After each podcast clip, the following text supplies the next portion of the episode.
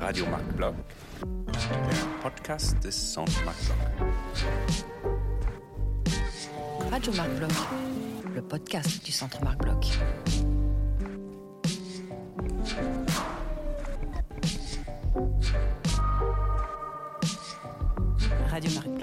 Radio podcast Marc du Centre Radio le podcast du Centre Marc Bloch. Le podcast du Centre Marc Bloch. Hello, everyone. Welcome to Radio Marc Bloch, the podcast of the Centre Marc Bloch, Franco-German Center for Social Sciences in Berlin. My name is Sebastian Vanier, and I'm responsible for the science communication here at the Centre Marc Bloch. Today, I'm glad to welcome three researchers in order to speak with them about a very important topic, climate security. First of all, welcome to you, Judith Nora Hardt. Hello, welcome. Thank you very much for this great opportunity. So, Judith works as a postdoctoral researcher at the Centre Marc Bloch, and since 2021, she leads the BMBF funded research project Multiple Crises, COVID 19, and the Entanglements of Public Health, Ecology, and Security in Europe. She is part of the research group Climate Change and Security in Hamburg, and her work is bolstered by an engagement within the Scientists for Future movement. So, welcome here, Judith. We are al- also talking with Dhanasree Jayaram. She's an assistant professor in the Department of Geopolitics and International Relations and co-coordinator of the Center for Climate Studies in the Manipal Academy of Higher Education in India. So welcome, Dhanasree. Thank you so much for having me. So Dhanasree was also a research fellow at the Centre Marc Bloch and guest researcher at the Freie Universität Berlin under the Alexander von Humboldt Foundation International Climate Protection Fellowship. And our primary areas of research include environmental and climate security, um, regional environmental policy in the Asia Pacific region, and last but not least, welcome to Cecilia Oliveira. Thank you so much for having me. yes. So, Cecilia is head of the transdisciplinary research group Democratic Governance and Ecopolitical Transformation at the RIFS in Potsdam. She is currently working on transdisciplinary case study in the Amazon basin. Another area of interest is science communication, aiming to connect art and politics through dialogue forums, documentaries, and podcasts. And I personally can warmly recommend the podcast Carbon Critic from, from Cecilia Oliveira and Alexandra Trust. So, of course, we'll find uh, all the information about these blogs and um, information about our guest in the show notes um, of the podcast with a topic like climate security, I always like to start with definitions. Uh, so, what do you mean exactly with climate security? We'll start with you, Judith. Thank you very much. Uh, and I also actually wanted to say thank you to Cecilia and to Dhanasree, very estimated colleagues of mine, to be here with us today. Um, so I will disappoint you on this definition of climate security because actually there is none. There is no agreed definition of that. But um, I would tell you some broad features which are characteristic of this field, which is actually very vibrant and broad, and as you might know, fascinating to me as I'm researching on that. So, um, so one important dynamic is that it's um, that we have the security notion, in which we- we have the general understanding of an existing threat and of a priority policies, um, and that um, so it encapsulates on one side this um, when you have on climate change this fear, threat, death, urgency notion, with on the other side emergency, necessity of effective actions that respond to climate change. So we have this these two um, opposites that that are encapsulated in climate insecurity. So usually, in fact, the research that I do is asking people and looking in the institutions what are they meaning when they when they recall to that. And I mean the descriptions are very wide, but I will give you some uh, simplifying a bit. We have generally a very strong linkage between climate change as affecting and leading to or intensifying conflicts, then uh, effects on human security, but also um, the case of small development island states, so as they are threatened in, their national um, territories. And then um, the other important discourse is uh, looking at the planetary boundaries threatening future generations. Um, yeah, so these are important issues, and there's another important point that I think is important to point at is that we actually have um, a two camp logic. So we have advocates of climate and security uh, which say that we have to, as I said before, if we address the uh, climate change in very effective and urgent measures, we will then have, um, we will then be able to live in a sustainable world and pacify all conflicts. Just to be a bit extreme here. And on the other side, the opponents that say if we're mili- if we're talking, bringing security to climate change together, then we will get militaries on the uh, on the issues and um, the likelihood of geopolitical hidden interests in the um, in the climate security agenda is high. So actually, we see these debates of these different, um, yeah, let's say two camps within the UN Security Council. And since 2007, this uh, this discussion of whether climate change and security uh, should have been uh, well, or should be included in the UN Security Council is still ongoing. So since, uh, and I think the last debate was in was in June this year, but it's still ongoing. Yeah, and um, maybe if it hadn't become clear why it's important uh, until now, to say that also climate security, there are a lot of activities, lots of institutions actually carrying out uh, policies, practices and creating institutions that are called climate and security, and we should actually we should really look into what they are doing. And this is actually something that Dhanasree and Cecilia, together with a team of researchers, are doing at the moment. So it's a very broad topic, but I think it will get clearer also along this the talks here with you. Thank you very much. And for, for the introduction, I think it's um, also good to have um, example of what we are talking about. And there is um, in the news in the last days here of um, November, we had a very clear example of um, question of climate security with this agreement between Australia and the island nation of Tuvalu. Both countries have announced a treaty for people affected by the climate crisis. So the island of Tuvalu is, of course, very vulnerable to the increase of sea level and the treaty mentions that climate change is Tuvalu's greatest national security concern. So there is agreements between both nations creates a pathway for Tuvalu citizens to come to Australia. And it's also, of course, a very important geo- geopolitical aspect um, because it has to take Tuvalu away from the sphere of influence of China Maybe Dhanasree, because um, you had lots of research in this Asia Pacific region. Can you tell us, with this example uh, of the agreement between these both nations, how historic is this new treaty? Um, so, like you said, uh, this agreement is being treated as a landmark uh, agreement between Australia and Tuvalu. Uh, because this essentially comes up with a legal provision to allow or to make uh, like legal pathways uh, by which uh, people from Tuvalu could relocate to Australia. And the number is pretty much clear. It's 280 uh, people annually, according to the agreement that has been signed between the two countries. Uh, but like you said, I think the the geopolitical uh, underpinnings of this agreement is something that we cannot ignore. And this is where, when we talk about climate migration, and as Judith already mentioned, the the geopolitical interests becoming are becoming clearer and clearer.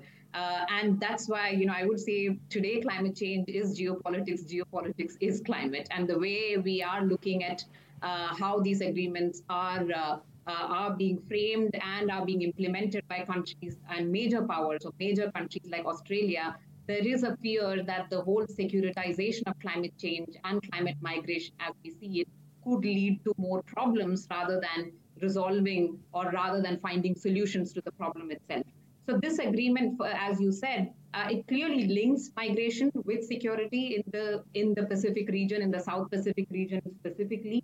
Um, but it doesn't talk about, for instance, Australia's own greenhouse gas emissions reduction obligations. Mm-hmm. It doesn't talk about climate justice. It doesn't talk about the loss of culture and identity, uh, which is very much closely linked with climate migration.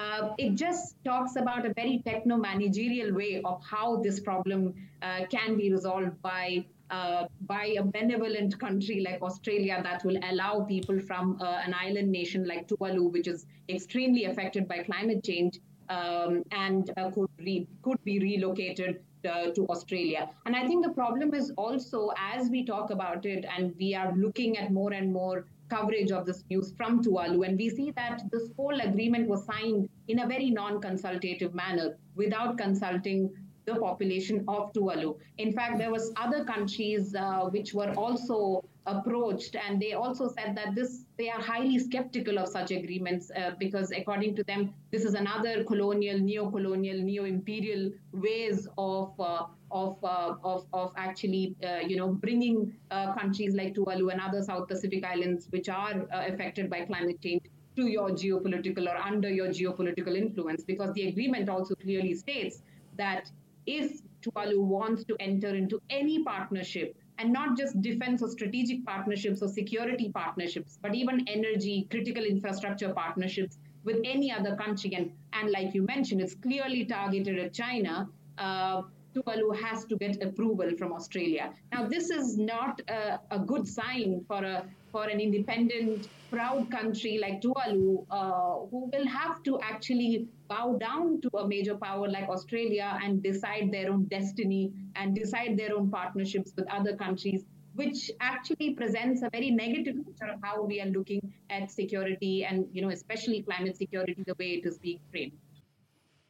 Thank you very much, um, Dhanasree, for that. And of course, during this podcast, I think we will travel a lot uh, around the world, and maybe we can have a look now in another region and around the Amazon. And with um, with you, Cecilia, in in the regions that you are um, researching about, what are the most important discourses and, and practices around climate security? Thank you so much, and thank you also like it's very nice to have a podcast talking about security with three uh, mm-hmm. researchers women because uh, it's of course like a theme that uh, we are dedicating our like different lenses to that and it's a pleasure to have three women here think about this problem and uh, when we think about the amazon what led me to connect climate security and the amazon uh, was not directly the theme of climate security but uh, when I started researching more closely about the Amazon, I was trying to understand the, the connection uh, of uh, the Amazon and the implementation of the Paris Agreement. And uh, then one important element that uh, popped up since the beginning was the importance of uh, producing a specific kind of knowledge infrastructure about the Amazon to then create uh, a specific uh, politics of climate change. And when we talk uh, about that uh, uh, knowledge infrastructure, what I'm really trying to to reach here is like a, a specific way of creating knowledge about how to govern the forest. And also for me, like I see that a specific way of uh, creating the knowledge about the forest was also connected with the military. And this is something that, uh, since Brazil became like a nation state, uh, this is something present. But uh, from the beginning of having like a climate change regime and the importance of scientific data for climate change, also we start to have a different role of this military.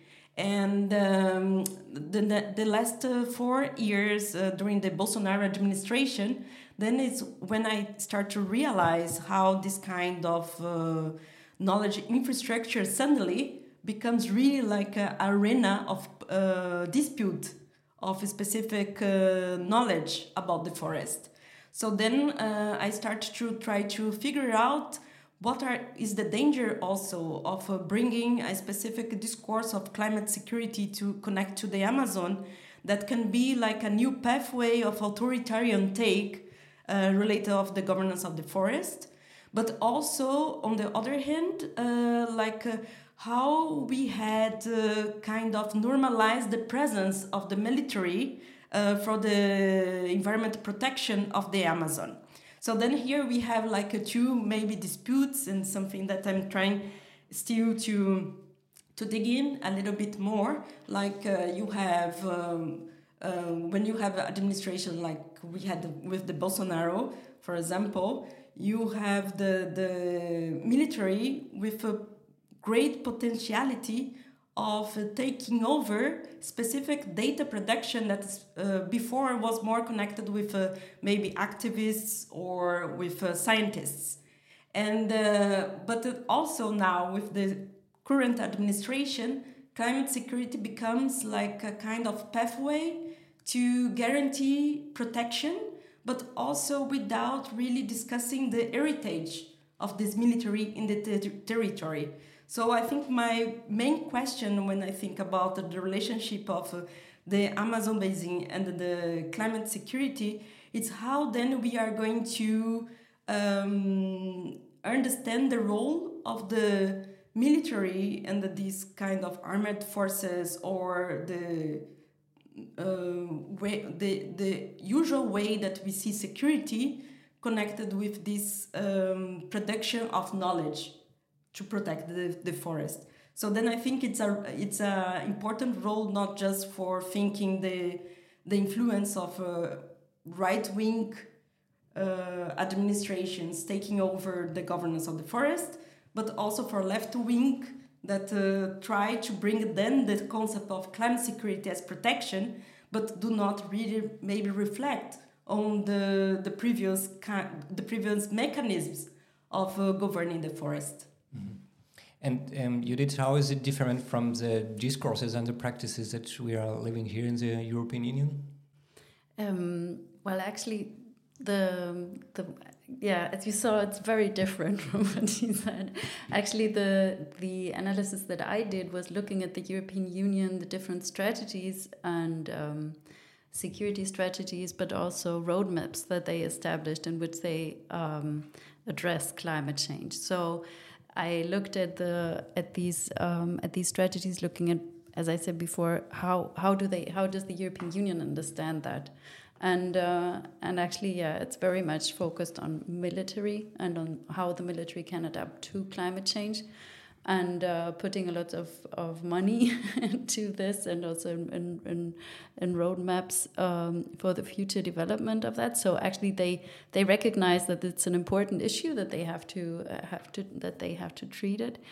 But um, within what I also found interesting is to see how um, how within Germany, France, UK, and many other states also the security strategy. So the military actually is uh, becoming aware of this of the importance of climate change and how it will affect uh, military bases and and also maybe fuel conflicts and in different war zones. So it's it's a slightly different approach. But I mean, we can also the way we we looked at the question was also most lately I looked at it with uh, my colleague Franziskus von Lucke on the question of how climate security and climate justice are actually treated separately until until now in the literature, but are actually very interlinked. And I think you already heard what Dhanasree said and what Cecilia just said that um, that they are closely interrelated. I mean, very being on a just to explain very broadly, if you look at it, the literature in a simplistic way, again, is you have climate security, uh, climate justice is uh, very much seen as a grassroots,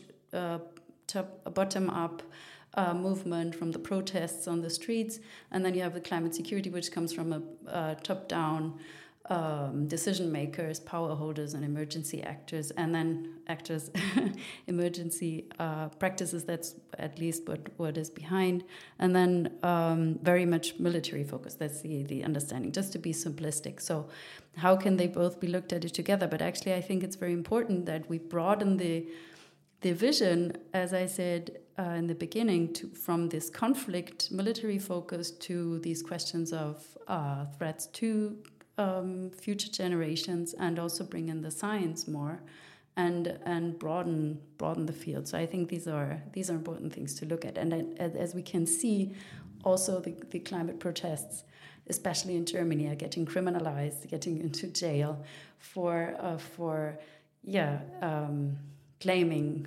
effective action. So that's kind of it, it could you know we could also look at it the same way, even though maybe the protests don't call it climate security what they are doing, but this is in terms of how how you look at that. And I also think that that's an interesting question also for Dhanasree because. um, in this idea of I mean, the, the research that I do looks always on how is uh, what uh, what terms are used if you use climate change and security, but then actually this is also a very northern Western driven way of research looking at those concepts which don't really apply in some other regions of the world which are represented here as well. So sometimes we could say, maybe Janos, we could say something about that also and how. Um, yeah, how different it is and maybe also so that some um, actors don't want to call climate security what they are doing, even though maybe it is. So. yeah, and of course, I will give the floor then to to Dhanasree about the, the, region we already talked about at the beginning, the Asia Pacific region. We uh, mentioned, of course, Australia and Tuvalu, but there are very big actors in the Asia Pacific region. Um, which similarities or uh, differences do, do you find with what just um, uh, Judith and Cecilia said about the different regions of research? Yeah, uh, so uh, just to just to complement what Cecilia and Judith already spoke about, and this shows how diverse uh, you know interpretations of climate security can be um, and Asia Pacific, particularly, it's it's difficult to contextualize uh, climate security within such a huge region because you know it has so many different countries at different levels of development with different kinds of climate vulnerabilities, with different kinds of you know uh, political systems, uh, different kinds of economies. So I think you know all these different factors actually um, do affect the way uh, the countries and the governments and different actors actually perceive climate security. And like Judith mentioned, uh, especially in regions such as South Asia, Southeast Asia, which are also within this Asia Pacific region, um, uh, there are varied uh, interpretations. So, for instance, in Southeast Asia, what I have seen is that there has been a long standing understanding of what security essentially means for countries.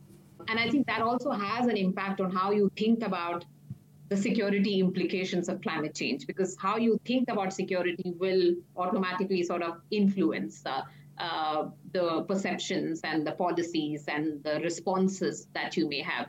So in Southeast Asia, uh, normally, like, you know, there is an idea of comprehensive security, which kind of uh, engages with many issues. So they in, include economic security, environmental security, of course, the traditional conventional notions of security, but also beyond like that, like health security and so on and so forth. Um, in South Asia, what I have seen is that, of course, some countries treat uh, climate change as an existential threat. So we have island nations uh, like the Maldives. You also have highly vulnerable countries like Bangladesh who treat this as an existential threat, while others may not be at the same level when it comes to treating uh, an issue such as climate change as an existential. Uh, but at the same time, uh, you know, there is also conceptualization of climate ch- uh, change as a non-traditional security issue. So kind of, you know, saying that this is also a security issue, but not uh, prioritized at the same level as the traditional security concerns. So there is also prioritization that kind of feeds into it. Uh, of course, there are actors involved, um, and governments generally tend to be less um, favorable towards a, security logic or using the language of security much. Uh, in most cases, what happens is they tend to see this as a sustainable development issue, a development issue particularly. So they look at, for instance, how this impacts human security particularly, but through the sustainable development lens. So how does it affect food security, water security, livelihoods, particularly because, yes, uh, what we are seeing is that climate change is affecting economic security to a large extent. It is also eroding the development gains made by countries within the region because most of them, as I said, are developing countries or least developed countries and also small island developing states uh, for whom development is as big a priority as climate change is. So there's always a question of trade off and what needs to be prioritized. And if climate change is securitized, how would it be securitized or what kind of security language can be used? Um, and militaries, of course, are an actor. I w- wouldn't deny that. So, especially uh, I have worked on India uh, and climate security and climate change and security, as I would put it in India's case. And when I when I was researching, of course, I I found that militaries have been uh, engaging with this issue for a long time, particularly on. Uh, on uh, humanitarian assistance and disaster relief, on ecological restoration activities, Um, and increasingly, they are also talking about how to reduce military uh, environmental footprint or carbon footprint. And, and this kind of language is also being brought into it. And of course, for me, a lot of this language is also sort of, you know, borrowed from the global north. Uh, and uh, how I, I have seen these conversations developing in countries like India, I can see that you know it's it's sometimes you know just reflecting upon what's written in the EU strategy or the US Quadrennial uh, Defense Review, or maybe some other countries who have been talking about it for much longer period. So there is a sort of norm diffusion, you can say, where these international norms or, or so-called norms which are being developed in the global north are slowly being adapted or adopted within within the global south as well. And i see those kind of trends developing in south asia southeast asia and and and the and the broader region wherein again you know you we also have to think of the geopolitical conundrum here because we see that india us japan australia for instance they are part of a security grouping called uh, the quad. And uh, this particular grouping also has a climate change working group and India, uh, for the longest period of time, has been consistently resisting discussing climate change in the Security Council, while the other three countries have, for instance, included climate change within their national security strategies. Uh, so there are these differences, but when you sort of, you know, uh, when a country like India starts um, dealing with these issues through these forums, obviously that language also sort of gets reflected within your own policies as well. So that's how I would see the trend sort of developing. But yes, there are varied interpretations depending on what the country's interests are, what are the capacities, because not all countries have the same level of capacities to deal with climate change. Um, and a large number of countries deal with climate change through the adaptation lens, right? So adaptation is a priority for many of these countries. So the security logic kind of comes in there, but not uh, not at the not not the, in the same way as, for instance, Judith was mentioning in the EU's case, where uh, the priorities are quite different. Thank you very much, Dhanasree. And you um, also mentioned different actors in the field of um, of climate security. So, of course, the military, as you already say, is a political field, but um, also the um, scientific fields. Um, I think it will be interesting to know how these different actors mobilize their discourse and maybe the interface also, the interactions between science, policy, and military in the different regions that you are uh, researching about. Maybe we can start with you, um, Cecilia, about the interface between these uh, different actors and how these different fields can mobilize the discourse about um, climate security. It's very interesting to see how today many of, of the development uh, pathways before like uh, the, the financing uh, i think many of this uh, language comes from this kind of uh, how the financing of climate uh, projects in specific places of the so-called global south are being connected with un or the european union. And of course that this um, this also plays a role when you find out which kind of actors and how do they play a role. And uh, when we think about the science, for example, uh, I think IPCC and the COPs and all these uh, very important forums, they, they bring a specific role of uh, which kind of uh, knowledge needs to come to, to, to the discussion and also to the political agenda.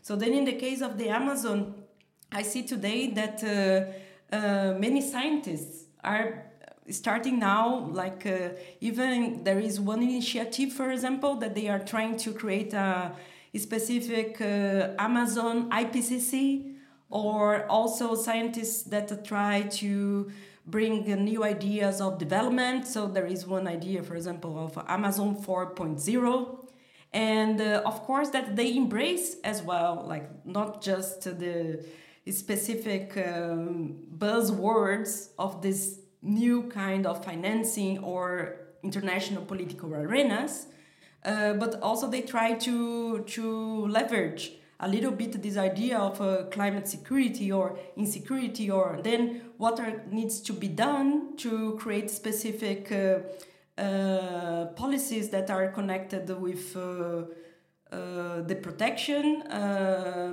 not just of the people, but also of the ecosystem. But for me, what uh, it's a my attention, it's also this very close connection with development mindset that is not gone, it's not surpassed. It's kind of accommodated also, and then it's hard to tell sometimes. Like uh, this, um, what is the concept then of climate security that they, they are talking about? Uh, it's a con- concept that then embraces uh, this uh, security mindset of uh, safety, or it's a concept that then needs to be reflected of uh, more civil society and transparency for a democratic pathway, something like this. So then, uh, what I think it's interesting to to look at when we try to understand today, even like the political role of science, it's how uh, these interfaces mobilize as well, uh, not just the international arenas, but also locally. How this, uh, which kind of effect you have in in uh, national states. In the case of the Amazon, of course, I'm looking at the eight Amazonic countries, but because Brazil is the the, the country that uh, kind of uh, have 60% of the forest becomes also a very um, strong political actor that is that is going somehow to lead uh, a specific way of um, creating the regional agenda, a specific way of negotiating in the big arenas. And then for me now, uh, for example, um, I'm very curious how the current administration uh, is going then to deal with the concept of climate security. One of the first um, activities of our environment minister was the idea of creating a national authority of climate security. Mm-hmm. That was the first time that we hear that. And then I tried to say, okay, wh- what do they mean with a national authority of climate security? Huh? um, and then I see that they connect a lot with the role of uh, creating mitigation, adaptation policies, a more uh, coordinated um, um, policy agenda that connects uh, the scientists, uh, the civil society, the indigenous communities. But again, like uh, as a critical researcher, my big fear here is really uh, not uh, uh reflecting a bit about uh, the role of this security mindset in Latin America spheres because we suffered so much with this kind of, for example, pacification of the favelas and the presence, the massive presence of the police or the military also in the uh, or in the humanitarian uh, missions, peacekeeping missions in Haiti that Brazil also led at some point, and use the same technologies with their own population and with the population of the Haiti as well. So then these kind of things are, um, I think, the hotspot of climate security that we need to be careful and uh, try also to understand the interface of these different actors ruling and uh, creating a new um, pathway of a concept of uh, clim- climate security as a, as a synonym of uh, human rights protection or safety as well. And Judith. How will you describe the interface here in the European Union between the science community and, and the political world in the political area? Mm. in, in charge of um, climate security. Yeah, well, we see that this is a very strong dominated field by think tanks. Actually, not only in Germany and European Union, but they are strong, very strong think tanks which are located, uh, especially in the in the European Union, and the Netherlands. Here in Berlin, we have Adelphi, um, and there's also the Climate and Security Center in the US. But they are very strongly um, informing the decision makers at many different levels. and we actually see that there's very little, and uh, to my concern, and very, um, I think it's uh, very worrying that um, that decision makers don't really look at. Maybe also they don't have the access to the to the research that is already out there. I mean, climate security goes back to environment and security, which has been developed since the 1960s, and there's a lot, a lot of research. And the um, what I'm concerned about is that that uh, we are repeating all over the, these same questions and we're really moving forward. So I think this is um, this is a very important thing that should be worked on and developed on the science policy interface, also with including more, yeah, uh, scientists from, let's say, that are not donor dependent as think tanks are, because they are, of course, um, somehow trying to to deliver things that are an reference to the guidelines they have from the donors. So the things that change will the yeah the hope that change will happen is are not so big. But um, actually, I had the opportunity to work with the German, German Federal Office uh, during a project, and I was really surprised by the very open-minded and um, approaches that they had. It's just that, as you know, this uh, in general uh, it's very difficult to get scientists and um, practitioners together because it's always this thing. Yeah, you don't have, you can't have two scientists in a room agreeing on something. Even though I see that we are three people here, I think we're very much in line. No, but I think um, this is really a prejudice that it's not it's not true. But um, yeah, of course, practitioners often like to have very simple or let's say you know answers and responses on how to do things and actually it's complicated that's the thing. But we i also see it very important that um, we if we would have more time let's say from an academic perspective because we always have you know have your short contracts and I have to publish in academic journals and so on. But i think that that's the way if we would have more time this if the transdisciplinary and you know getting practitioners and not i'm not only talking about decision makers but also civil society more into doing research together that would really make a big push um, towards the necessary change that we actually need. And that's also as I, as you said scientists for future also has this you know going beyond this of being asked and uh, or read or expecting practitioners to read scientific papers which they won't. I'm sure they don't have the time. But you know we need more of this kind of, of research proactive research but we also actually need the funding for that in order to be able to do that. Yeah. um, I wanted to ask you um, in these discourses and practices about climate securities, um, what are the pitfalls and the opportunities that you can explain and describe? Uh, so I, I, think the pitfalls are pretty clear from the conversation that we've had so far. Um, and just some of the points, maybe I will reiterate. Uh, for instance, uh, Judith mentioned UN Security Council um, and how uh, discussing climate change within the UN Security Council has led to, again, a very you know contradictory sort of views of why climate change, whether climate change should be discussed in the UN Security Council uh, in the first place because it is an organization that is unrepresentative. It does not include mm-hmm. all the countries. It has uh, five veto members.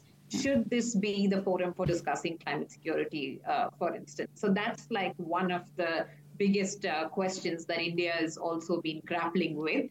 Uh, but also in terms of you know uh, the pitfalls, like I said, the question of climate justice. Where does it uh, find its place within these discourses? And I think that is a critical question. Um, at the same time, um, uh, you know, we are not really uh, tackling the root causes of the insecurity itself. We are still looking at these very te- techno-managerial, militarized solutions that are not going to give us the solutions. But where the opportunities lie, and I think uh, for instance, if I can give an example of uh, regional organizations uh, in the Asia Pacific, uh, they don't really talk about climate change in a, in, a, in, a, in a security way. Not they don't use the language of security. They use the langu- language of cooperation. So they they cooperate on climate change essentially because these are issues on which yeah countries can come together and cooperate. So there's this too much of uh, conflict centric uh, uh, discussion on climate security takes away uh, the the attention from where we can find uh, or explore possibilities of cooperation, say within regional organizations um, on uh, on climate change, or for instance, there are transboundary rivers in South Asia and Southeast Asia where you need countries to come together and cooperate. So very often you think about climate security in that context as you know these countries may go to war with each other over water, which is linked with climate change. But if you look at the reality, countries tend to cooperate more.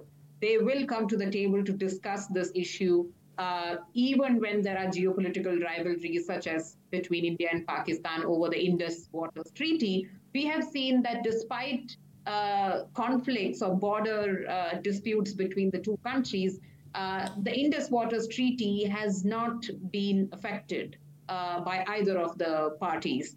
And that gives us some hope that climate and security linkages uh, do not have to be always conflict centered. We can talk about cooperation. We can think of these opportunities that we need to tap into uh, for, you know, for the global good as well as for countries that are grappling with these insecurities. Yes, thank you very much to bring some hope in this discussion. And of course, we'll be there um, best transition for the next and the last question about the future of the climate security agenda and in, in the different region. And maybe we can start with you, Cecilia. How do you see the, the future um, of, of climate security? What, what will be um, for you the next development in the next years? Yeah, I'm observing as well. I don't have like a, I'm not a prophet, so then I cannot uh, like uh, yeah tell you about the future but i can tell you about the present. And something that i'm observing now uh, i'm very curious about for example um, the think tanks that are popping up now in latin america and working with this uh, concept of uh, climate security. And i see that now that it's um, yeah increasing. And uh, it was not something very common before but I see now that they, they changed a little bit the agenda for this uh, perspective of uh, climate security. Also, there are some indigenous groups, uh, mostly working the close to the uh, democratic institutions in, that now are starting also to use uh, climate security as a concept and uh, trying to bring that close. Uh, again, as I said, I think uh, the way that they use that is always with this connection with safety and trying to, to protect their rights. Um, but uh, of course like uh, i'm always like a bit skeptical with security kind of mindset. So then let's see how they are going to then uh, if they are going to create something new or if they are going to just embrace this kind of uh, concepts and uh, uh, embrace the international arenas. Because what i see also that sometimes they they use these um, concepts because they start also to be part of uh, international arenas like the conference of the parties for example this is something for me amazing like now i see so many indigenous communities coming and trying to bridge no? and trying to negotiate also so this it's something that i'm um, have been observing and i'm very curious to see how the current uh, Brazilian administration, for example, uh, that was the big hope, and they use a lot the Amazon region as an international kind of coin to come again for the multilateral um, connections with the world after these uh, terrible four years. Um, how they are then going to legitimize the concept and also institutionalize the concept. That's something that uh, uh, that uh, my colleagues here is already like looking at the European Union. It's something that I'm very curious to look at the Latin America. And of course, for you, um, Judith also what are, um, if not in the future, maybe in, in the present now, what are you observing that could be very important for the next year in the field of climate security? Well, um, as I said, we are working right now on um, with with Cecilia and Dhanasree and looking at how there's an institutionalization trend and I'm actually, and I think that's what we try to express in that article, is that we're quite worried about, especially there's a very strong focus on this military, as again said, and conflict focus. What I can maybe say, um, yeah, in terms of hope, let's see. I'm actually quite pessimistic at the moment because I don't see many uh, activities that where I would say this goes actually into the right direction. As I said before, climate protesters are getting into jail. I'm not saying I'm okay with them gluing themselves to the streets.